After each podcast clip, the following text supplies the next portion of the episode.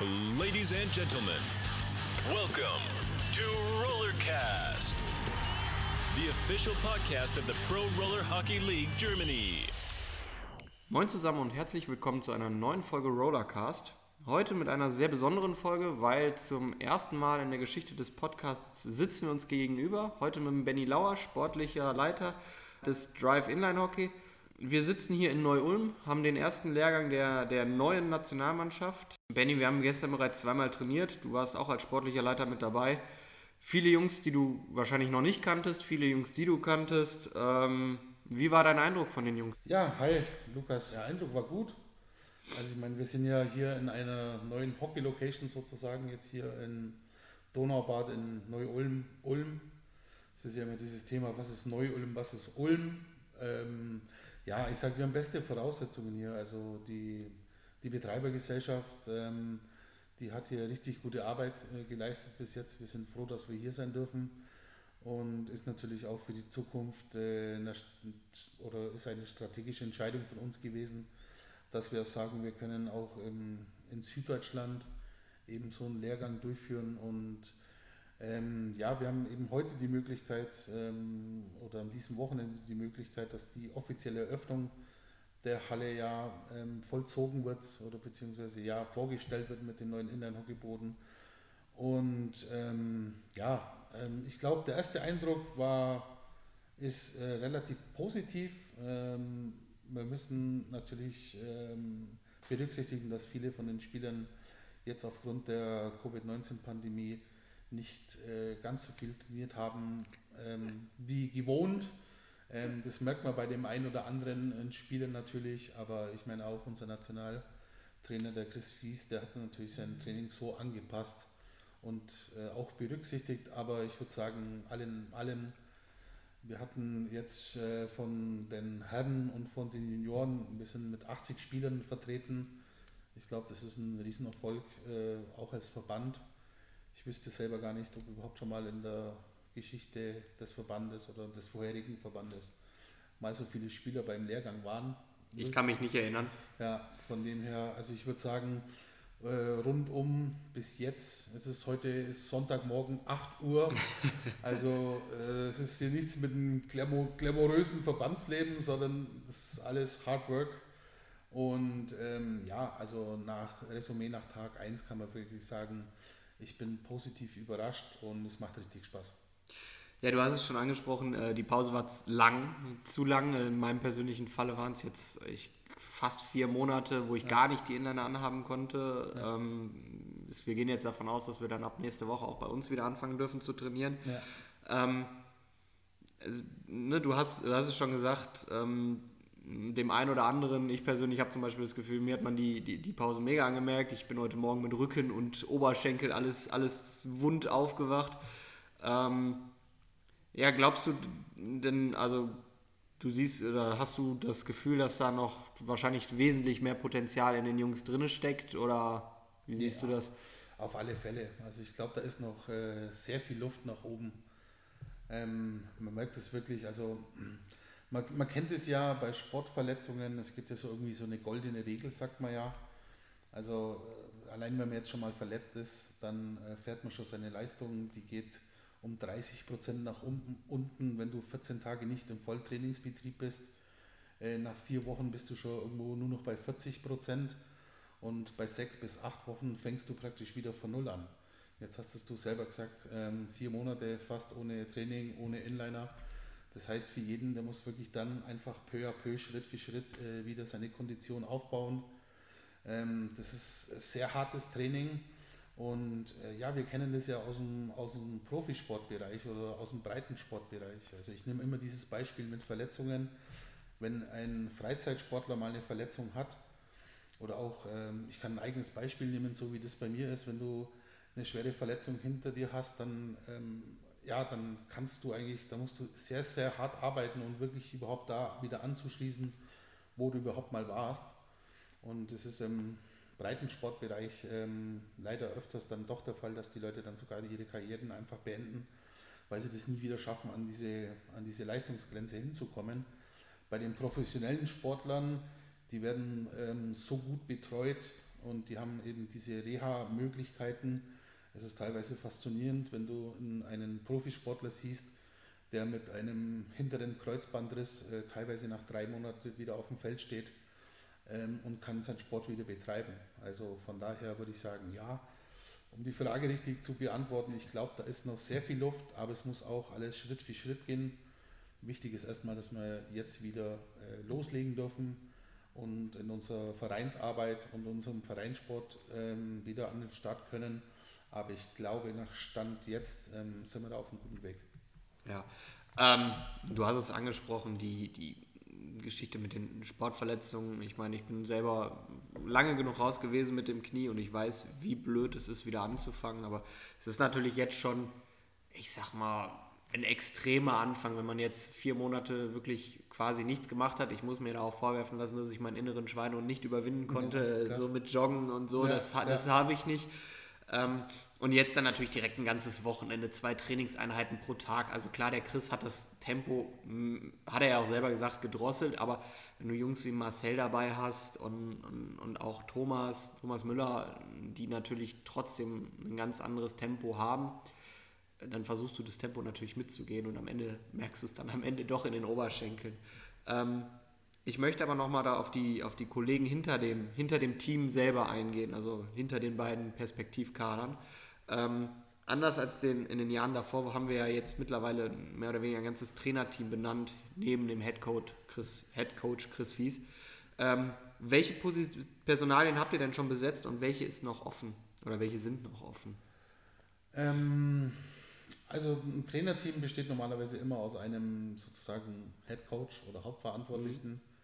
Äh, dann an der Seite hatten wir immer nochmal einen Coach, der gewisse Arbeiten, äh, das heißt die, die Offensive oder die Defensive dann äh, übernimmt. Es gibt auch Bereiche in den Torwartbereich rein, da arbeiten wir auch momentan, ähm, dass wir eine Lösung suchen für einen speziellen Torwarttrainer. Mhm. Vielleicht jetzt unbedingt nicht nur für die Herren, sondern für alle anderen Kategorien auch. Ähm, aber eigentlich ist so diese Konstellation, die perfekte Konstellation ist, dass du einen Hauptverantwortlichen hast, einen zusätzlichen Trainer äh, mit dabei hast und dann kommt das komplette andere Team, was äh, in so einer Mannschaft eigentlich dahinter steckt. Also es fängt an von Physiotherapeuten, äh, du hast normalerweise einen Athletiktrainer oder Athletiktrainerin mit dabei. Ähm, das sind ganz wichtige Bestandteile ähm, von so einer Mannschaft und man darf es nie vergessen, auch die Betreuung der Mannschaften. Also es gibt ja immer diese Zwiespalt, äh, was ist ein Betreuer und was ist ein Teammanager. Ähm, aber ich sage, ich rede jetzt nicht vom Teammanager, ich rede von einem sogenannten Betreuer oder Betreuerin. Das ist ein ganz, ganz wichtiges Bindeglied in so einer Mannschaft. Äh, da haben wir jetzt auch den perfekten Mann gefunden, äh, muss ich auch gleich mal sagen, den Dirk aus ähm, Assenheim Das ist ein Top-Mann, der kümmert sich um alles. Äh, der fragt auch, äh, kann ich noch irgendwas zusätzlich machen, was denkst du? Also das Trainerteam äh, wächst oder das gesamte Team wächst jetzt momentan zusammen. Muss es ja auch, weil wir hatten leider aufgrund der Pandemie ja gar nicht die Möglichkeit, dass wir uns vorher treffen. Das heißt, ähm, es ist viel in Videogesprächen gelaufen, viel in Telefongesprächen, es waren Kurzinterviews dabei. Und dann hat man jetzt eben entschieden, dass wir sagen, okay, lass uns alle zusammen kommen hier jetzt zum ersten Lehrgang und ja, jetzt beginnen wir gemeinsam ähm, zu laufen. Ja. Also ich sage ja am Ende des Tages, es ist, äh, die Strecke ist eine Marathonstrecke, ja. Aber ich sage, bevor du einen Marathon laufen kannst, musst du erst mal laufen lernen. Und wir sind da, dass wir sagen, ja, wir sind in der Phase 1 momentan, wir lernen wieder zu laufen mhm. und dann bauen wir das Ganze gemeinsam auf. Also welche Teammitglieder oder welche Coaches jetzt momentan noch zu besetzen sind, ähm, ist eigentlich ein Resümee, was innerhalb des Verbands jetzt nach dem, nach dem ersten Lehrgang weiter besprochen wird. Wir brauchen auch das Feedback von unseren Hauptverantwortlichen für die verschiedenen Kategorien. Also wir haben jetzt hier in Ulm den Chris Fiesia eben dabei. Ähm, dann haben wir den Marco Albrecht mit dabei. Der Marco ist schon einen Schritt weiter. Der hat äh, zwei gute Leute an die Seite genommen ähm, die wunderbar funktionieren, die wunderbar miteinander harmonieren. Das haben wir auch gestern hier gesehen in, im Training. Also da werden noch ein paar Neuigkeiten kommen.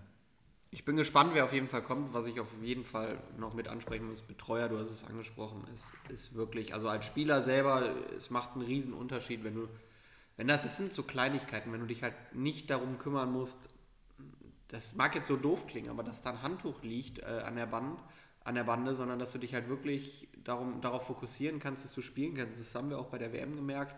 Ähm, es ist eine super wichtige Geschichte, dass, dass da auch jemand ist, der die Tür aufmacht, der die Tür zumacht.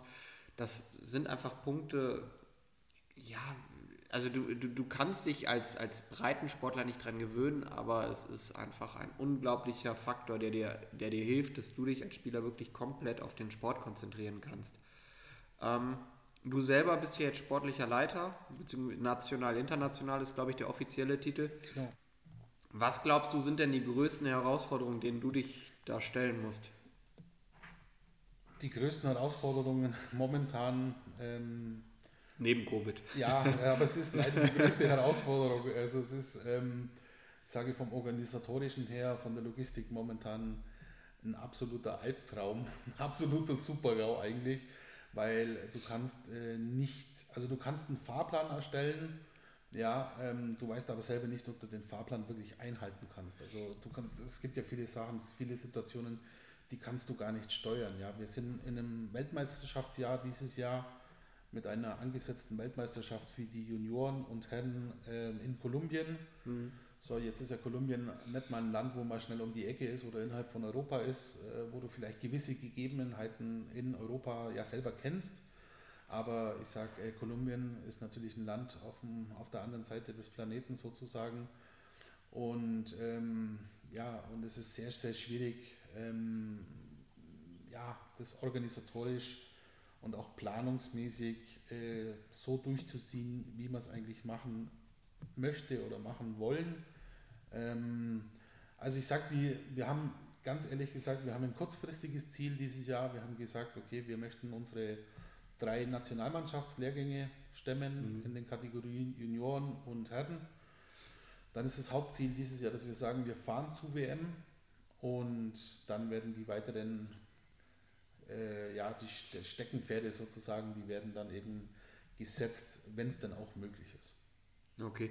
Also gerade WM, die WM in Kolumbien ist ja, glaube ich, schon ein Jahr verschoben worden. Die sollte ja eigentlich letztes Jahr stattfinden. Ähm, ich glaube, ich, ich, spreche für viele, wir hatten eigentlich, die haben, glaube ich, den, den Ort von der WM nochmal verändert. Ich glaube, ursprünglich war es im Gebirge geplant, jetzt ist es relativ weit nördlich, Kolumbien, Cartagena, wenn ich mich recht entsinne. Mhm. Ich habe mir mal die Bilder bei, bei Google angeguckt, das sieht schon echt geil aus. Also es ist Karibikküste, also wenn es die Möglichkeiten hergibt, dann glaube ich, wird es auf jeden Fall ein richtig geiles Reiseziel, auch einfach, weil man ja sonst nicht, ähm, nicht regelmäßig nach Kolumbien kommt. Erstens anderes Ende der Welt, zweitens äh, ja doch ein Land, was jetzt zumindest hier in Europa für Tourismus jetzt nicht unbedingt bekannt ist, richtig, zumindest ja. nicht außerhalb so der, der, der ich, ich nenne es jetzt mal reiseaffinen Gruppe. Äh, aber ja, also die, die Bilder sahen halt wirklich geil aus. Aber also ich mache mir natürlich auch Gedanken als Spieler.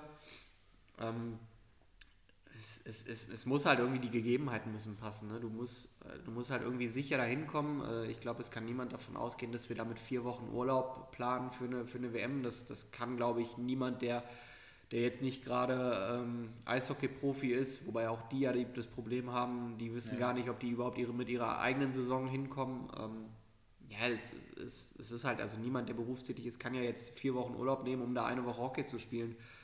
Äh, mit den ganzen Quarantänen, selbst wenn du dann irgendwann geimpft bist. Jetzt ist die politische Lage, wobei in Cartagena glaube ich nicht so extrem, aber die genau. politische Lage in Kolumbien ist ja auch, nennen wir es mal, unübersichtlich. Ähm, ja, also jetzt sei mal, sei mal realistisch. Glaubst du wirklich, dass die WM so stattfinden wird? Äh, hoffst du es, hoffst du es nicht? Also ich habe es ja, glaube ich, schon gesagt, ich würde gerne mal nach Cartagena fliegen, weil ich es, glaube ich, geil finde, aber in der aktuellen Zeit wäre es halt sehr, sehr stark abhängig von den, von den Gegebenheiten, auch wenn, so hoffen wir jetzt, äh, Covid ja sich doch offen, hoffentlich wirklich endlich mal den endgültig dem, dem Ende neigt, zumindest was diese drastischen Einschränkungen eingeht. Also ich glaube von der Frage, ob wir nach Kolumbien möchten, ich glaube, da ist jeder, jeder Spieler ist motiviert. Äh, Cartagena ist ein exotisches Land ähm, wie du selber gesagt hast, ist nicht unbedingt jetzt ein Reiseziel ähm, Kolumbien, das bei uns auf der Top-1-Liste der Reiseziele der Deutschen steht. ja, Weg mit ähm, Malle. Butter bei den Fischen. Ähm, nee, also das wäre auf alle Fälle eine Erfahrung wert. Ich glaube, das würde uns auch, solche Reisen bringen uns auch als Menschen immer weiter. Ähm, ich sage immer, dass äh, ich habe das Glück gehabt bis jetzt durch, durch, durch mein ja, 40-jähriges Hockey, dass ich fast auf der ganzen Welt unterwegs war. Und das hat mir so viele Erfahrungen im Leben gebracht und das hat mich auch teilweise auch weitergebracht. Ja. Und das ist eine Erfahrung, die sollte jeder Spieler machen. Also äh, wenn wir uns die Frage stellen, möchten wir denn dahin?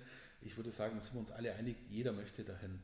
Aber wir müssen einfach mal äh, realistisch bleiben und auch die Fakten einfach zählen. Es gibt ein paar Sicherheitsaspekte, die wir unter anderem beachten müssen. Und es, es ist leider die Situation momentan in Kolumbien ähm, etwas kritisch. Also du hast es angesprochen, es gibt äh, Revolutionen da in Cali, es gibt äh, in Bogotá gibt es immer wieder Proteste. Also es ist ein politisches, ja, ich möchte mal sagen, Pulverfass momentan.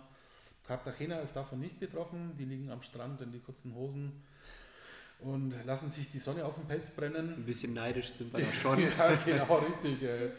Ähm, aber im Grunde genommen, ja, also es hat nichts mit Wollen zu tun. Man muss einfach auch vernünftig bleiben und wir dürfen nicht vergessen, äh, für uns als Verband, ähm, wir haben auch die Junioren ja mit an Bord, ja, und das sind alles Minderjährige. Und man muss, sich, man muss sich natürlich immer die Gedanken machen, okay, ähm, schon alleine, was der momentane, die momentane Ist-Situation wäre ja wirklich, dass wir zehn Tage in Quarantäne müssen. Wenn mhm. wir einreisen nach Kolumbien, dann spielst du eine Woche lang Hockey und dann müssten wir nochmal in Quarantäne, wenn wir zurückkommen. Ja, das, wir hatten es, glaube ich, in der letzten Folge, ich glaube, da warst du auch dabei, hatten wir es angesprochen, mit, genau. dass das ist ja auch der Worst Case, ich glaube, Tobi hat es damals gesagt ja. in der Folge, ja. der Worst Case ist, irgendeiner fängt sich da diese, diesen Coronavirus ein in Kolumbien von den, von den Junioren. Äh, der muss dann da mit einem Betreuer die zwei Wochen Quarantäne, die er dann da hat, absitzen, genau. um dann nochmal wieder zurück nach Deutschland zu fliegen. Und ich meine, das ist ja logistisch fast nicht zu stemmen, weil du musst ja davon ausgehen, dass auch mehrere dann,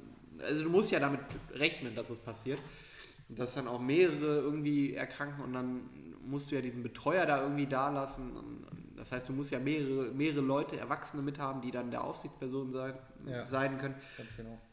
Also, also gerade bei den Junioren sehe ich es halt sehr kritisch, aber auch die Herren, wie gesagt, ich habe es eben schon angesprochen, vier Wochen Urlaub dafür, dass du da, ich, ich meine, jeder normale Berufstätige ist froh, glaube ich, wenn er 20, 30 Tage Urlaub hat. Also ich meine, äh, genau. das, das kann ja nicht jeder machen und dem Chef erzählen, ja du, ich fliege jetzt nach Kolumbien, um Hockey zu spielen. Ich glaube, der erzählt dir auch was. Ja gut, und dann, also es ist ja auch die andere Situation, ähm, dass wir also nicht nur jetzt mal vom finanziellen Aufwand, da können wir mal ein bisschen später drauf eingehen. Wir haben mal ein paar Nummern einfach kalkuliert im, mit diesem Worst-Case-Szenario. Ähm, aber es geht ja auch darum, also der ein oder andere Komponent der Mannschaft, der hat ja auch Familie. Und soll es geben. Äh, das muss ja auch ein bisschen Zeit mit seiner Familie verbringen. Und ich glaube, das führt einfach auch innerhalb des Familienlebens zum Konflikt. Ähm, für eine Weltmeisterschaft äh, vier Wochen äh, Zeit zu verwenden und die Familie zieht dann den kürzeren. Also ja. ich glaube, das funktioniert. Das kann man als junger Single, äh, würde ich sagen, bekommt man das nur irgendwie hin und vielleicht hat man auch den, die finanziellen, äh, den finanziellen Kostendruck vielleicht nicht so extrem. Aber ich sage, ähm, für einen gestandenen Familienvater, ähm, der vielleicht äh, ja, mit nochmal zwei Kinder zusätzlich zu ernähren hat, da müssen wir ganz realistisch bleiben, ob das denn überhaupt machbar ist. Also. Ja. Ähm, du hast es angesprochen, das Finanzielle, ich, ich habe die Frage, glaube ich, etwas weiter später bei mir auf dem, auf dem Spickzettel stehen, aber wir können gerne jetzt schon ja, drüber sprechen. Wir haben ja Hockey Talk. Wir ja, sitzen ja hier beim Kaffee, es, es, ist, es ist für mich wirklich eine, eine, eine, völlig kuriose Situation. Also, weil es hat ja sonst wirklich wir nur mit, mit Video hier sitzen ja, oder richtig. Video am Laptop saßen und äh, quasi Mikro an, Mikro aus und dann, ja. und dann, die Antworten. Und jetzt ist es ja doch wirklich mal ein Gespräch. Aber wie, wie gesagt, du hast angesprochen, das Finanzielle. Ähm, du wolltest ein paar Zahlen mal in den Raum werfen. Ähm, ja gut, wir haben das ähm, in den Raum werfen. Also wir sind ja ein geförderter Sport. Gott sei Dank. Äh, Gott sei Dank. Also ich meine, es ist schon, es, wir müssen echt sagen, da ist viel Arbeit geleistet worden. Ähm, es ist Wahnsinn, was wirklich dahinter steht. Also wir, die neu zum Verband mit dazukommen sind, der ein oder andere hat zwar eine Verbandserfahrung, mhm. vielleicht schon aus anderen Verbänden äh, gehabt, Ähm, aber trotzdem müssen wir sagen, ja, wir sind halt mal Mitglied im, im Deutschen Rollsport- und Inline-Verband. Äh, der Verband hat 40.000 Mitglieder. Nur mal als Vergleich, der Eishockeybund hat 20.000 Mitglieder in Deutschland, der Drive hat 40.000 Mitglieder in mhm. Deutschland. Ähm, und wir sind eine der wenig geförderten äh, Sportkommissionen oder, oder Sportarten, die überhaupt gefördert sind. Mhm. Ähm, aber wie in jedem Sport, ähm, es zählt so ein bisschen auch der Mix zwischen Anzahl der Mitglieder des, des Sports und äh, Resultate der internationalen kommen wir gleich ja noch zu äh, der internationalen Auftritte und jetzt haben wir natürlich nicht Zugriff auf diese Summen, die wir gerne hätten. Aber um mal so ein bisschen Licht in den Schatten zu bringen, ähm, die Kolumbienreise nach jetzigem Stand, die würde über 70.000 Euro kosten. Ja, also ich, ich weiß damals, Barcelona war ja für jeden Spieler schon, also 2019 war es glaube ich, Barcelona und es ist jetzt ja wirklich in Anführungszeichen im Vergleich zu Kolumbien jetzt nicht weit nach Barcelona zu fliegen. Ja. Ich, ich glaube, es war ein, ein Eigenanteil für die Spieler am Ende von 1500, 1800 Euro, wo einfach wir ja auch das Sportliche gar nicht in den Vordergrund stellen können, weil es erstmal heißt, wer kann es sich überhaupt leisten oder wem genau. ist es es wert, mitzufliegen, ja. 1000 Euro, 1500 Euro zu bezahlen, um da ein bisschen Hockey zu spielen. Ne? Ja, richtig, ganz genau. Ähm, also nach jetzigem Stand in Kolumbien muss man fast sagen, es wäre fast das Doppelte an Betrag, was jeder Spieler aufwenden muss. Also unter den Voraussetzungen, wie wir es jetzt sagen. Ja. ja. Ähm, und irgendwann musst du auch die Entscheidung treffen. Also die Entscheidung, ob die Weltmeisterschaft stattfindet oder nicht, äh, die, die, treffen nicht wir. Das muss man mit dazu sagen. Es ist im Grunde, äh, im Endeffekt ist es erstmal der Weltverband Worldskate, äh, dann ist es unser Dachverband, der Deutsche Rollsport- und Inlandverband. Wenn der Deutsche Rollsport- und Inlandverband sagt, ihr fährt dahin, dann müssen wir auch dahin. Und dann ist es aber leider die Situation, dann kommen wir wieder zurück zu dem Spiel, wo wir eigentlich nicht mehr rein wollten. Dann stellt sich die Frage, wer von den ausgewählten Spielern, die auch die Leistung bringen können, kann sich denn eigentlich leisten? Pay to play mehr oder weniger. Genau, Pay to play. Das ist eigentlich ein Prinzip, wo wir mittel- bis langfristig komplett weg wollen. Mhm. Also unser Ziel ist es wirklich, dass wir sagen, die Nationalmannschaften die können sich eigenfinanzieren, äh, beziehungsweise es ist gedeckelt, sagen wir jetzt mal so dazu. Ähm, ob wir schaffen, wird sich zeigen. Es ist sehr, sehr viel Arbeit, aber auf der anderen Seite sage ich, hey, wir sind in einem Inline-Hockey-Hype ja, und äh, es waren noch nie so viele Spieler gemeldet in Deutschland wie jetzt. Äh, wenn wir das äh, weiterhin so durchziehen und mit der Strukturarbeit, die wir momentan leisten in den Landesverbänden, wenn wir das wirklich komplett ähm, zu Ende bringen, ähm, dann hoffe ich, dass wir unserem Ziel irgendwann mal näher sind, dass wir sagen, zum Beispiel das Thema Nationalmannschaften, die finanzieren sich selber oder der Eigenanteil ist wirklich gering. Mhm. Das ist ja auch immer eine Frage, findet man am Ende einen Sponsor, der das vielleicht sogar unterstützen kann? Ähm, was, ja, ja, also Sponsor, Sponsor ist immer, ist immer so ein ganz wichtiges Thema. Ja. Ähm, ich sage auf der einen Seite möchten natürlich die, die Sponsoren wenn sie Geld ausgeben, auch einen gewissen Return haben. Ja, aber Logisch. auf der anderen Seite, wir leisten durch unseren Sport, wir leisten ja auch Sozialarbeit. Ja, also du, ich glaube, jeder, jeder Hockeyspieler, äh, wenn man sich, wenn die mal irgendwie 35, 40 Jahre alt werden und man unterhält sich, dann sagt jeder, das Hockeyleben hat mich geprägt, mhm. das Vereinsleben hat mich geprägt und das hat auch viele Leute weitergebracht. Ja. Und es gibt einfach auch einen Sozialaspekt. Es sind auch immer wieder mal Diskussionen mit gewissen ja, potenziellen Sponsoren, ja, wo man diesen, diesen, diese soziale Arbeit, das darf man nicht unterschätzen. Ja. Ähm, das ist auch ein Wert, äh, wenn wir jetzt eine Marke nehmen, die Marke XY und sagen, steigt doch bei uns ein, ja, das ist in erster Linie, äh, der denkt sich natürlich als Sponsor, okay, was ist denn unser Potenzial, was ist unser Return? Die erste Frage ist ja immer nach der Reichweite. Die ja, ja beim Inline-Hockey genau. leider aktuell, zumindest in Deutschland, jetzt ja. nicht überragend ist, auch wenn wir uns jetzt, ich glaube, wenn ich es jetzt mal grob schätzen würde, haben wir, glaube ich, unsere Reichweite im, im letzten Jahr fast verzehnfacht. Ich meine, ja. ich habe ja auch so einen gewissen Einblick über, über die aktuellen Zahlen, die wir da haben. Ähm, was ich noch, oder was ja noch ganz wichtig ist bei dieser WM, diese WM jetzt in Kolumbien, die hat ja nochmal einen ganz anderen, da kommt ja nochmal der große Knackpunkt, warum diese WM so wichtig ist, weil die WM jetzt in Kolumbien ist ja zumindest zum großen Teil mitverantwortlich für die, für die Qualifikation für die World Games, die dann nächstes Jahr in den USA stattfinden und auf wenn man dann World Games spielt, korrigiere mich, die Top 8 Nationen spielen, glaube ich, mit. Genau, richtig. Wenn man dann World Games spielt, dann hat man nochmal von der internationalen Förderung eine komplett andere Liga, in der man spielt. Ja. Deswegen ist es ja auch eigentlich so wichtig. Also ich glaube damals, der, der alte Vorsitzende, der hatte ja damals so einen ja, Strukturplan entworfen, zu sagen, okay, wir wollen unbedingt zu diesen, zu diesen World Games kommen, weil das einfach diesen Verband komplett in einen anderen, auf eine andere Möglichkeitsebene katapultieren würde. Also das ist ja wirklich was, was man da wirklich äh, berücksichtigen muss. Ähm, was, was, also sind wir jetzt mal, gehen wir jetzt mal davon aus, wir haben den, oder wir haben jetzt hier die drei Lehrgänge, ich, ähm, die WM findet statt, Corona ist, äh, macht es möglich, die Unruhen in Kolumbien bleiben in Cali, Bogotá, Medellin und wo auch immer. Ja. Ähm, jetzt gehen wir davon aus, wie schätzt du die Chancen ein, dass, dass wir da uns am Ende für die World Games qualifizieren können? Also mit, mit welchem Kader müssten wir da anreisen oder reichen die, was glaubst du, reichen die Jungs, die jetzt hier sind, ohne, ohne das jetzt böse zu meinen? Na gut, es ist ein Prozess. Also ob, ob die Jungs reichen, das, ähm, das wird sich eigentlich erst in den nächsten beiden Lehrgängen ähm, zeigen. Aber auf der anderen Seite muss ich auch sagen, ähm, hier in Ulm, das ist ein offener Lehrgang. Ähm, es ist wie die Bundesligamannschaften.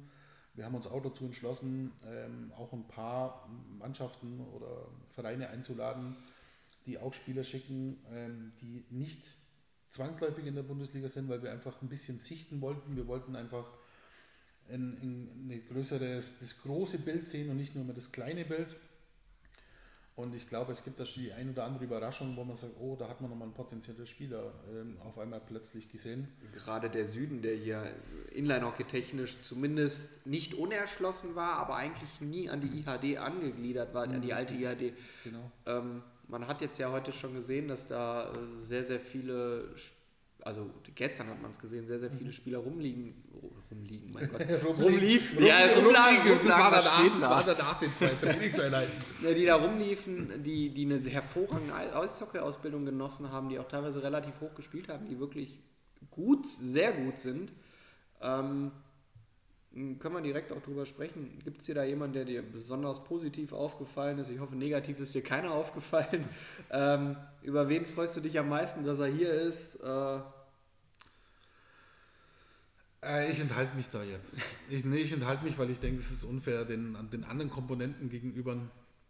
Also, äh, was mich äh, persönlich, also was mich freut, aber ob er die sportliche Herausforderung wirklich machen will, ähm, ich weiß, auf wen du hinaus willst, glaube ich. Ist auf alle Fälle mein alter, mein alter Bekannter, der Andi Römer, als beispielsweise. Ich meine, der Andi Römer, der ist jetzt im Alter, der ist äh, mittlerweile über 50. Ja. Udo Sofian 2.0?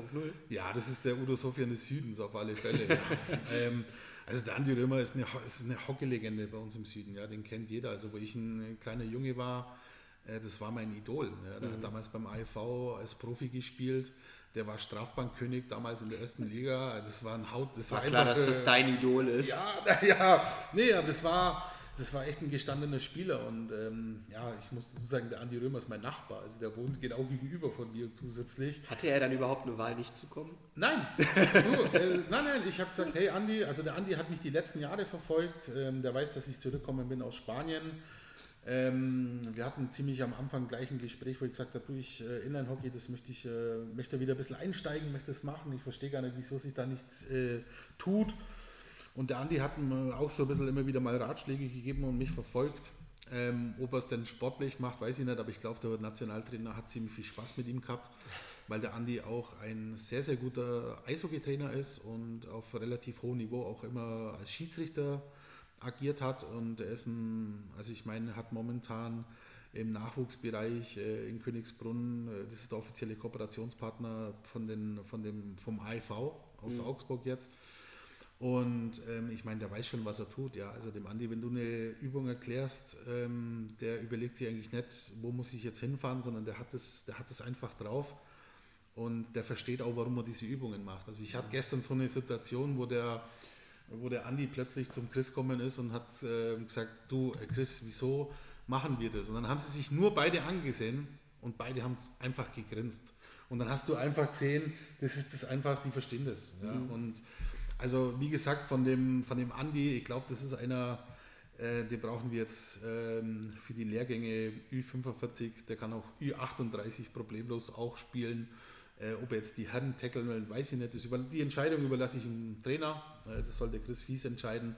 Aber der, der Andi, ich freue mich riesig, dass er dabei ist. Also ja. Das muss ich echt sagen. Und die anderen Spieler, es gibt, ich habe gestern zwei, ähm, zwei drei äh, Spieler gesehen, ähm, wo ich überrascht war, mhm. also positiv überrascht. Ähm, ich glaube, auch der Trainer hat gesagt, wow, gut, dass Sie da sind. Mhm. Ähm, aber es wird sich eben zeigen. Also ich glaube, es ist jetzt mal Phase 1, dieser offene Lehrgang äh, fertig zu bekommen. Dann müssen sich die Coaches über die Spieler Gedanken machen. Äh, dann kommen die Coaches wiederum auf äh, mich dann zurück wahrscheinlich. Ich werde dann nochmal mit den Spielern reden und dann wird eben entschieden, ob die dann zum nächsten Lehrgang eben kommen. Der nächste Lehrgang sollte ja in äh, ja, Anfang, Mitte Juli wieder sein. Also es gibt, wir hatten gestern mal ein Datum in den Raum geschmissen. Ich glaube, es ist der 10., 11. Juli oder der 9., 10. Juli, irgendwie das sowas. Wochenende da wahrscheinlich. Das Wochenende, ja. ähm, das wird dann voraussichtlich der nächste Lehrgang sein. Das heißt, wir stehen schon wieder, bevor wir anfangen, fast schon wieder unter Zeitdruck. Gib Gas. Ähm, aber gut, jetzt hat jeder schon die, die, die Schuhe an. Ich hoffe, bis dahin äh, Covid, also auch unser Hygienekonzept, unser Protokoll hat bis jetzt wunderbar funktioniert. Alle Spieler wurden getestet. Äh, teilweise haben die Spieler einen Eigentest machen lassen, also mit Zertifikaten. Ähm, Im Worst Case, wir haben ja ein Testzentrum hier genau vor der Tür in Ulm. Und es sind einfach so Erfahrungswerte, bevor du das selber nicht einfach mal machst und siehst, wie läuft denn das alles ab? Ja, ähm, beim nächsten Mal sage ich, hey, gar kein Problem zum Stemmen. Ja, mhm. Mich hat es teilweise graue Haare gekostet, obwohl ich eine Glatze mittlerweile habe, aber.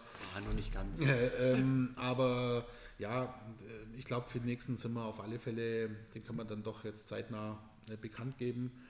Und dann äh, geht es eigentlich da, da selektiert man dann schon für den zweiten Lehrgang und eigentlich muss nach dem zweiten Lehrgang muss die Mannschaft eigentlich zu 95 Prozent stehen. Dass man beim dritten Lehrgang dann auch wirklich, der ja auch kommen wird, hattest du ja schon gesagt, genau, dass man richtig. da dann wirklich auch mal in, im Team trainieren kann. Ja. Ich muss einen Namen nochmal ansprechen, weil ich, ich meine, es ist eine Premiere, ja. ähm, dass, dass er hier ist. Ich meine, der Name fällt tausendmal. Ich, ich glaube ihm, selbst, er hat da gar nicht so viel Lust drauf. Ähm, aber damit muss er ja doch irgendwo auch ein bisschen leben. Ich meine, Marcel Müller, ich, ich, ich weiß es nicht, ob es wir schon mal jemanden, einen aktiven DEL-Spieler bei den, bei den Nationalmannschaftslehrgängen hatten. Ähm, du grübelst gerade auch. Naja gut, es geht ja, bin ich mir jetzt auch nicht ganz sicher, ob wir bei einem Lehrgang schon jemand hatten. Aber ja. Er hat ja Bock und das ist das, worauf Ja, der Marcel, der Marcel ist ein unglaublicher, unglaublicher Typ. Also ich muss echt sagen, äh, mit dem Marcel. Ich habe den Marcel persönlich äh, mal vor vielen Jahren in Barcelona kennengelernt beim äh, Sparta Cup. Wo auch sonst. Ja, und ähm, ja, ich meine, der ist jetzt schon eine Legende, der Mann. Ja? Also ich meine, das ist ein, wie viele NHL-Spieler kennen wir denn persönlich oder Ex-NHL-Spieler kennen wir denn persönlich? Ja. Ähm, er war im Nationalkader der deutschen Eishockey-Nationalmannschaft, der ist aktueller DEL-Spieler und trotzdem ist es ein Typ wie du und ich. Ja, der ist einfach, der ist zugänglich und eigentlich hat er nur Bock, Hockey zu spielen. Ja, ja, genau. Also der, der bindet sich auch überall mit ein. Der hat gesagt, du, ja, wenn man, wie gesagt, er ist nicht unbedingt drauf, dass man unbedingt den großartig in die Medien präsentieren muss. Das ist ein Typ, äh, das ist äh, wie ein guter Kumpel, ja, das ist ein Kumpeltyp einfach. Und es ist auf der anderen Seite ist es für uns eine Ehre, aber es zeigt uns doch, ja, wir haben einen Inline-Hockey-Hype ich glaube, wir stehen äh, momentan richtig weit oben, äh, was sich jetzt einfach auch der Verbandsarbeit getan hat, auch was sich dem Thema äh, Drive Bundesliga bzw. Pro Roller Hockey League getan hat. Und da sieht man einfach auch mal, dass die harte Arbeit äh, fruchtet, ja? weil du machst eine, du, du schickst eine Einladung mhm. und ich habe ungelogen zwei Minuten später eine Antwort von Marcel gehabt. Die erste Frage kam nach zwei Minuten. Mhm. Und das zeigt einfach, ähm, dass die Leute motiviert sind, ja, und ja, jetzt fällt natürlich die WM in den Zeitplan rein, wo die Profi-Eishockeyspieler leider schon wahrscheinlich in einem Vollbetrieb schon wieder sind mit der Vorbereitung DEL. Ähm, die fangen ja in der Regel schon August an, äh, wieder voll ins Training einzusteigen, die Übersee-Profis. Bei, bei, mir die beiden Profis sind ja jetzt schon wieder im Sommertraining drin, beziehungsweise der eine ist jetzt in seiner einzigen, oder ich glaube, er hat insgesamt zwei Wochen Urlaub, sonst wäre, wären beide auch hier gewesen, aber der eine ist schon im Sommertraining ja, und der andere ist halt aktuell nutzt halt die, die, die freie Zeit, die er hat, die ein oder zwei Wochen, die er jetzt hat im Sommertraining, um im Urlaub zu fahren. Aber ja. sonst wären die beiden ja auch hier gewesen. Ja, aber es zeigt, also ich bin da wirklich stolz drauf, dass ähm, auch ein Spieler wie der Marcel Müller ähm, bei uns hier mit dabei ist äh, beim Lehrgang. Und es ist auch ein Aushängeschild. Es ist ein Aushängeschild für uns als Verband. Mhm. Es ist ein Aushängeschild ähm, für uns als Sport. Mhm. Und es ist eine Ehre für jeden Hockeyspieler, mal mit so einem Spieler die Kabine zum Teilen. Und du merkst einfach, das ist ein Typ wie du und ich. Ja. Also, du hast jetzt schon mehrfach angesprochen, diesen Hype fürs Inline-Hockey. Äh, ist das wahrscheinlich auch einer der Faktoren, also diese ganze Entwicklung, die wir das letzte Jahr hatten mit PRL und dem neuen Verband, oder neu ist er ja nie, aber neu aufgestellten Verband. Mhm. Glaubst du, dass das der Grund ist, warum jetzt die Resonanz für, fürs Eishockey, ach, Eishockey sag ich, fürs Inline-Hockey so, so extrem groß ist? Jetzt auch der Zusammenhang mit Eishockey, auch dass ja zum Beispiel die Bayern, die ja sonst immer eher im, im Eishockey-Verband Inline-Hockey technisch aktiv waren die letzten Jahre, dass auch die auf einmal wieder mitspielen wollen. Ähm, glaubst du, das ist, das ist. Ich glaube, das ist überwiegend ähm, natürlich. Also wir hatten immer dieses, ich nenne es wirklich, wir hatten da wirklich ein Ass auf den, auf den Tisch gelegt damals, weil wir hatten natürlich erkannt und hatten gesagt, Covid-19, alles steht, jetzt müssen wir, wir, nicht. wir müssen loslegen. Ja? Wir müssen jetzt in die Vollen gehen. Und ich sage, jetzt haben wir Zeit, organisatorisch vieles auf die, auf die die Bahnen zum Stellen. Also selbst du und ich, wir hatten stundenlang schon verbracht am Telefon, wir sitzen stundenlang in Videokonferenzen. Ähm, also mir geht es wirklich so, dass ich seit zwei, drei Monaten wirklich jeden Abend, egal ob Samstag, Sonntag, Feiertag, ich war mindestens zwei Stunden jeden Abend in irgendeiner Videokonferenz, quer durch die Welt. Mhm. Ja.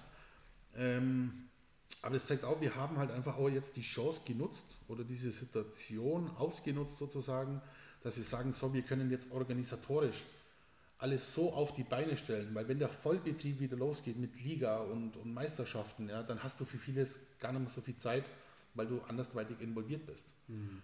Und du hast ja auch andere Sachen, um die du dich kümmern musst. Ja, ja, meine WM will genau. ja auch geplant werden. Ja, ja, auf alle Fälle. Und auf der anderen Seite haben wir gesagt, okay, wir müssen auch mal Aufklärungsarbeit leisten. Also ich kann mich die Gespräche mit dem Bayerischen Eissportverband erinnern. Ja, ich meine, das ist der größte Landesverband in Deutschland im Eishockey. Die haben 10.000 Mitglieder von 20.000 Eishockeyspielern. Ja. Und ähm, da muss man halt sagen, also wir hatten zwei offizielle Konferenzen mhm. mit äh, teilweise, also mit dem Präsidium des Bayerischen Eissportverbandes. Äh, wir haben gesagt, wir möchten uns erstmal vorstellen, das war mal der Punkt 1, mal Aufklärungsarbeit leisten. Es stellt sich ja teilweise in den Verbänden immer die Frage Skaterhockey. Da muss man dann wirklich erstmal die Aufklärungsarbeit leisten. Sind sagen, wir nicht, ist, wollen wir gar nicht sein. Ja, ja, gut, also Skaterhockey ist, ist alles gut und recht, aber es geht einfach mal, ähm, also selbst nach dem zweiten Meeting haben immer noch Präsidiumsmitglieder zu mir gesagt, ja, mit dem Ball. Dann habe ich gesagt, jetzt lass das mit dem Ball bitte sein. Sage ich, ja, sage ich, also man muss, man sieht dann wirklich, wie nach außen hin, wenn wir unter uns sind, ja, für uns ist alles verständlich, aber die Personen, die äh, andere Verbände sind, strukturiert sind, ja, die richtig Power haben, aber die sind nicht aufgeklärt. Das heißt, wir mussten erstmal back to basic und sagen, okay, was ist denn der Unterschied in den Sportarten? Das, das muss ich ja auch immer, wenn ich jemandem erkläre, dass ich Inline-Hockey spiele, Skate-Hockey mit Ball. Nee, nee, Inline-Hockey. Es gibt Inline-Hockey, es gibt Inline-Skate-Hockey und dann gibt es sogar noch Roll-Hockey, was ja, ja auch, äh, ne, gerade wenn man es dann diesen English-Term nutzt, ja. was dann ja auch äh, sehr, sehr ähnlich ist zu dem, gerade wenn man also wenn man den englischen das Wort Roller Hockey äh, wäre ja für uns, oder ist für die Amis, ist das Inline Hockey. Ja. Was wäre bei uns Rollhockey, was ja wirklich ein völlig anderer Sport ist als genau. Inline Hockey oder Inline Skate Hockey. Aber ich versuche es immer dann einfach so zu erklären, Sagi. Eigentlich ist es ganz einfach, Sagi. Lass mal die anderen jetzt weg, egal wie die heißen. Sagi, Inline Hockey wird gespielt. 4 ähm, gegen 4 wird mit einer Scheibe gespielt und ohne Körper. Ja. Und der Rest ist relativ. Dann sage ich, alles andere ähm, lass es einfach, das ist eine andere Sportart. Und das ist eben diese, diese Aufklärungsarbeit, die auch von uns äh, Vorstandsmitgliedern und vielen, vielen Freiwilligen, die wir überall an Bord haben, erstmal geleistet worden ist. Und ich meine, es gibt. Das ist ja auch eine absolute Leistung. Ich meine, gerade, gerade die, die Eishockey-Funktionäre sind ja in, in häufig, häufigen sind es Traditionalisten und ich meine, jeder, der Eishockey gespielt hat, kennt die alten Coaches, die sagen, spielt kein Rollerhockey, spielt kein Inlinehockey, spielt kein Skatehockey, das macht dir die Technik kaputt. Und dass man davon Abgestand genommen hat, das finde ich ist ein Riesenschritt, den, den das Inlinehockey jetzt geschafft hat, zu sagen, wir sind eine gute Ergänzung zum Inline-Hockey, eine, eine zum Eishockey. Äh, zum Eishockey, Entschuldigung. ja. Eine gute Ergänzung zum Eishockey, wirklich auch äh, aus, wirtschaftlichen, aus wirtschaftlichen Gründen. Wir haben es schon mal angesprochen, dass es einfach wesentlich günstiger ist, sich so über lang, langfristig einen Boden zu kaufen, als über den Sommer de, das Eis zu halten. Der Tobi Grebelstein hat sich da in, in einer Podcast-Folge ja schon mal äh, lang Richtig. drüber ausgelassen. Ja. Ähm, aber das ist, finde ich, ein riesen Statement, dass man es geschafft hat, da auch den, ich glaube, traditionellsten Eissportverband oder Landesverband damit ins Boot zu holen. Da, da, da ziehe ich meinen Hut vor. Das ist auf jeden Fall eine krasse Sache. Ja, also es wird, es ist passiert alles nicht von heute auf morgen, das muss man auch mit dazu sagen. Leider es, nicht. Es hat ähm, zwei Gespräche gegeben. Ähm, es gibt ja, wir müssen jetzt so ein bisschen auch die Landesstruktur einhalten in Bayern, weil wir sind, äh, wenn dann Mitglieder im Bayerischen Landessportverband ähm, und wir versuchen jetzt die Kooperationsgespräche weiterhin auszuarbeiten. Wir haben mehr oder weniger eine, eine Arbeitsgemeinschaft mhm. gegründet oder eine Taskforce. Äh, wir stellen jetzt in Zukunft ein äh, bisschen die Struktur um beim Bayerischen Rollsportverband. Das heißt, diese, diese Kommission Innenhockey die wird nochmal jetzt wieder äh, ja, ein Restart gemacht sozusagen, ähm, jetzt in den nächsten Wochen. Und dann werden die offiziellen Kooperationsgespräche weitergeführt und dann müssen wir einfach versuchen, unsere Synergien von einem ähnlichen Sport in Anführungszeichen zusammenzubringen und dann eben ein Konzept daraus zu arbeiten. Aber unser Ziel ist es ganz klar, dass wir sagen, wir möchten ähm, die Ergänzung für die Eishockey-Mannschaften zu haben, dass die Hallenbetreiber sagen können, ähm, die Fläche kann zwölf Monate im Jahr belegt sein. Ja, und die, und die Kids und auch die Herren können zwölf Monate im Jahr einen Hockey ja, die Kids immer. Sport also, trainieren. Das ist immer diese Grundlage. Ich sage beim Eishockey, für mich selber ist das äh, Ergebnis eines Eishockeyspiels, oder jetzt sage ich schon Eishockey, vor lauter Eishockey. Zu viel Eishockey. ja, also für mich ist es jetzt das Ergebnis eines Spiels, egal ob Inline-Hockey oder Eishockey. Ja, natürlich, das ist das, was du siehst. Aber ich sage, da steckt viel mehr dahinter. Mhm. Es steckt, es ist äh, Sozialarbeit, ja. Äh, die Kinder, das, dieses Vereinsleben, ähm, das ist das A und O auch in der Erziehung, ja. Also wenn ich sehe, ähm, und auch mit vielen Freunden, was die erlebt haben in der Kindheit, nur über einen Eishockey- oder Inline-Hockey-Verein, ja, das ist ja die, das, was die richtig nach vorne bringt teilweise. Mhm. Und ähm, es geht also nicht nur darum, dass wir sagen, ja, wie, wie, wie, wie kann man das merchen, wie kann man kooperieren und wie können, können wir im Plan arbeiten. Da steckt so viel dahinter und das ist eigentlich fast das Wichtigere. Ja. Um das Thema oder um das Ganze jetzt auch nochmal zum, zum Abschluss zu führen, weil äh, ich muss mich gleich auch langsam fertig machen. Äh, ist Viertel nach neun, geht ja. gleich auf die Platte. Ähm, Du hast die Lehrgänge angesprochen, ja. was ja definitiv ein, ein, wichtiger Punkt ist innerhalb der Nationalmannschaft, was ja. ja. auch in den letzten Jahren immer so ein bisschen stiefmütterlich behandelt wurde, weil ja, es gab da mal zwei Lehrgänge im Jahr. Äh, wenn man überlegt, jetzt bis August hast du, glaube ich, gesagt, sind es schon drei, sollen es drei werden, mhm. trotz Corona. Ja. Ist denn sonst noch irgendwas eventtechnisch, veranstaltungstechnisch geplant? Darfst du sagen? Lukas, Lukas, Lukas. Du versuchst immer Antworten zu bekommen. Ähm, nein, also es gibt oder wir sind in der Planung, wir machen jetzt die offiziellen Anfragen. Äh, wir würden noch mal einen Lehrgang, ich würde mal sagen, ja, Mitteldeutschland machen. Ähm, es ist Assenheim im Gespräch, um jetzt mal einen Namen rauszuhauen. Endlich. Ähm, ähm die Anfrage müssen wir aber offiziell erst machen. Ja, es hat schon mal das ein oder andere Telefonat gegeben, aber wir müssen trotzdem eine offizielle Anfrage machen. Die wird jetzt ab nächster Woche äh, wird die bei uns rausgehen. Ich glaube, ähm, Assenheim ist eine ganz gute Location, gut erreichbar, Top-Voraussetzungen in Assenheim. Wir planen dann den Abschlusslehrgang voraussichtlich, aber man kann mich da nicht festnageln, eventuell in Oberhausen zu machen. Endlich mal keine Gurkerei. in Oberhausen zu machen. Da werden dann auch die, die, offizielle Anfrage dann zeitnah rausgehen. Und es könnte gut sein, ähm, dass wir in dem letzten Lehrgang sogar die ein oder andere Nationalmannschaft mit einladen und eventuell zwei Freundschaftsspiele während des Lehrgangs gegen diese Nationalmannschaft machen. Wenn es Corona zulässt. Wenn es Corona zulässt, ist immer die Voraussetzung, natürlich. Ähm, und dann gibt es noch einen Plan B, wo wir momentan erarbeiten, mhm. ist dann das absolute Worst-Case-Szenario, dass wirklich die WM aus organisatorischen Gründen nicht stattfinden kann, was ich nicht hoffe. Also ich sage Hand hoch, let's go, lass uns dahin gehen. Aber es müssen die Voraussetzungen müssen auch realistisch sein. Und ähm, vielleicht gibt es noch einen Event, sollte die WM nicht stattfinden, vielleicht gibt es einen Event innerhalb in Europa. Dass wir irgendeinen Ersatz. Dass wir irgendeinen Ersatzturnier bekommen. Was dann aber wahrscheinlich nicht den Stellenwert einer offiziellen WM haben wird. Äh, es wird sich zeigen. Also die Gespräche mit Worldskate ähm, sind am Laufen. Mhm. Ich warte eigentlich stündlich, minütlich ähm, fast darauf, dass ich eine Rückmeldung von Worldskate bekomme bezüglich der WM. Eigentlich, ähm, also langsam müsste da ja mal eine Entscheidung hat, getroffen werden. Also wir hatten vor zwei Wochen ein Gespräch mit dem Hauptverantwortlichen Thema Inline-Hockey von Worldskate und äh, es hat geheißen bis Ende Mai. Jetzt sind wir Ende Mai. Jetzt geben wir denen vielleicht noch ein paar Tage Karenz.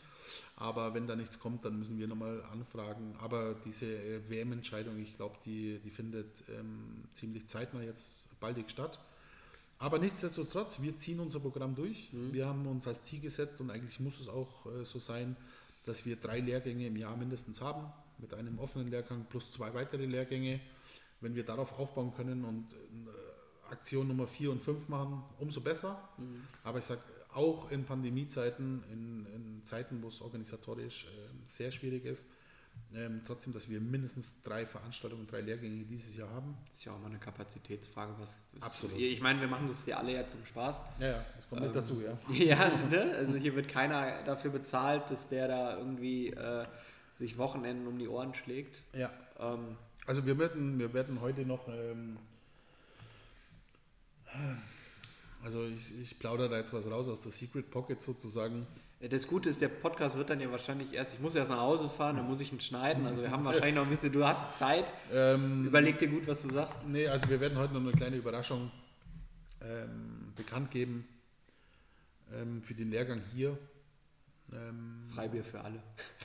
Nein, wir sind Sportler, wir trinken kein Bier. Nie. Aber wir werden heute bekannt geben, dass die Unterkunft kostenlos ist für die Spieler. Ach krass. Die, also die Kosten übernehmen wir als Verband.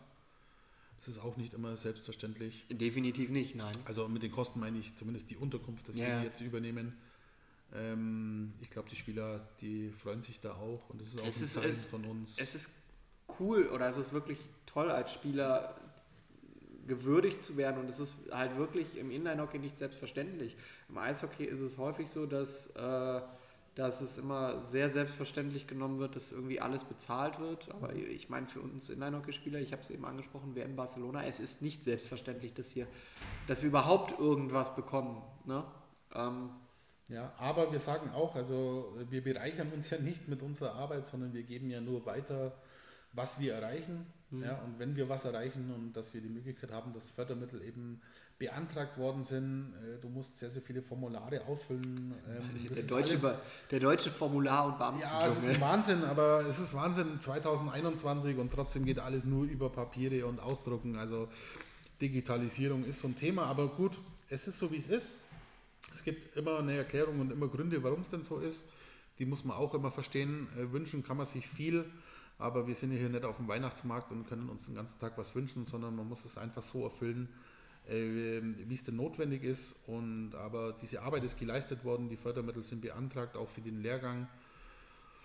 Und äh, dann geben wir das auch natürlich eins zu eins weiter und sagen, wenn, dieses, wenn diese Unterkunft gefördert ist und die Kosten, dann äh, sollen auch die Spieler davon was haben. Das freut mich sehr, auch persönlich. Mhm, genau. ähm, Benny, ich danke dir vielmals. Ich würde sagen, dass wir, äh, ich glaube, du hast gleich noch was zu tun, ich äh, habe noch was zu tun. Ähm, muss mich langsam fertig machen. Ja, du gehst, du, gehst, du, du, gehst, ja, schaust, dass du einen Muskelkater ein bisschen rausbekommst, oh, creme dich ein bisschen ein. Es gibt ja die ein oder andere gute Cremen, was man da so verwendet in unserem Sport. Aber ansonsten möchte ich sagen, hey, ich fand es super. Äh, danke auch für deine Zeit. Ähm, gerne. Es war, Gott sei Dank, ich finde es hier richtig cool. Wir hocken hier im, im VIP-Bereich ähm, der Neu-Ulm Devils. Und, äh, laufen gerade immer, äh, alle Spieler, alle Spieler, Spieler laufen hinter uns vorbei. Ähm, ich fand es richtig cool. Ich fand es auch mal klasse, wieder face-to-face -face mal sowas durchzuziehen. Völlig ungewohnt. Ja, also wir haben hier schön Orangensaft und Kaffee hier dabei. Also ich kann gleich Sonntagmorgen essen. war super. Nee, hat, also hat Spaß gemacht. Und an der Stelle äh, möchte ich auch nochmal sagen, ähm, an alle Beteiligten, ähm, von Verbandsseiten her, Pro Roller Hockey League. Ein, wirklich ein sehr, sehr großes Dankeschön erstmal. Ähm, ohne euch ist das überhaupt nicht möglich. Ihr seid so wichtig äh, für uns auch. Ähm, teilweise muss ich mich auch entschuldigen, viele rufen mich an, viele machen Ideen, viele, ähm, ich komme persönlich in viele Sachen gar nicht hinterher, aber ja. Gott sei Dank gibt es Leute, die viel übernehmen. Und auch für dich. Also wirklich Dankeschön, dass ihr euch da so einsetzt für den Sport.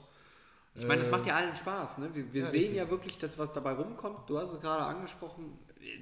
Unterkunft wird bezahlt. Ich persönlich kenne es noch aus Rheinrollers Zeiten, dass es da halt über die Düsseldorfer Förderpott, dass da mal was rüber rumkam. Ja. Aber das ist ja schon wirklich, dass, dass wir sehen, dass was bei rumkommt, das bringt was. Wir haben so viele Spieler wie noch nie hier. Wir haben Spieler, die noch nie hier waren. Und es zeigt ja alles, dass wir wirklich am Ende irgendwas müssen wir richtig machen. Wir kriegen super viel Feedback. Ich krieg, äh, ich muss ihn persönlich ansprechen. Ich kriege letztens eine Nachricht von Dirk Heinz, der mir geschrieben hat: Hey, ich sitze hier gerade in Griechenland. Ich habe den Podcast gehört. Es ist wirklich einfach geil, was ihr macht und es macht Spaß, wieder Inline-Hockeyspieler zu sein. Ja, geil, ja. Und es macht halt einfach Spaß und äh, Möchtest, nee. du, möchtest du noch ein Schlusswort haben? Ansonsten sage ich. Ich sage äh, nur also mein Schlusswort ist wirklich nochmal, ich kann es kann es gar nicht oft genug sagen. Danke an alle, danke an alle, die mitwirken, danke an alle für euren Einsatz. Danke auch an, an die Stadt äh, Ulm, Neu-Ulm, danke auch an die Betreiber vom Donaubad hier in Ulm. Äh, danke speziell an den Patrick Meissner von den Neu-Ulm Devils. Ohne mhm. den wäre das gar nicht möglich gewesen. Ähm, der hat sich super eingesetzt für uns. Ähm, es waren sehr, sehr viele Gespräche, sehr, sehr viele Telefonate. Der war für alles bereit, super organisiert. Aber am Ende des Tages äh, möchte ich einfach nochmal Danke sagen. Es freut mich riesig, ähm, dabei sein zu dürfen und ich hoffe, wir rocken die Zukunft. Ab auf die Platte. Auf geht's. Thanks for tuning in to another episode of Rollercast. Be sure to subscribe on your favorite podcasting platform so you never miss an episode.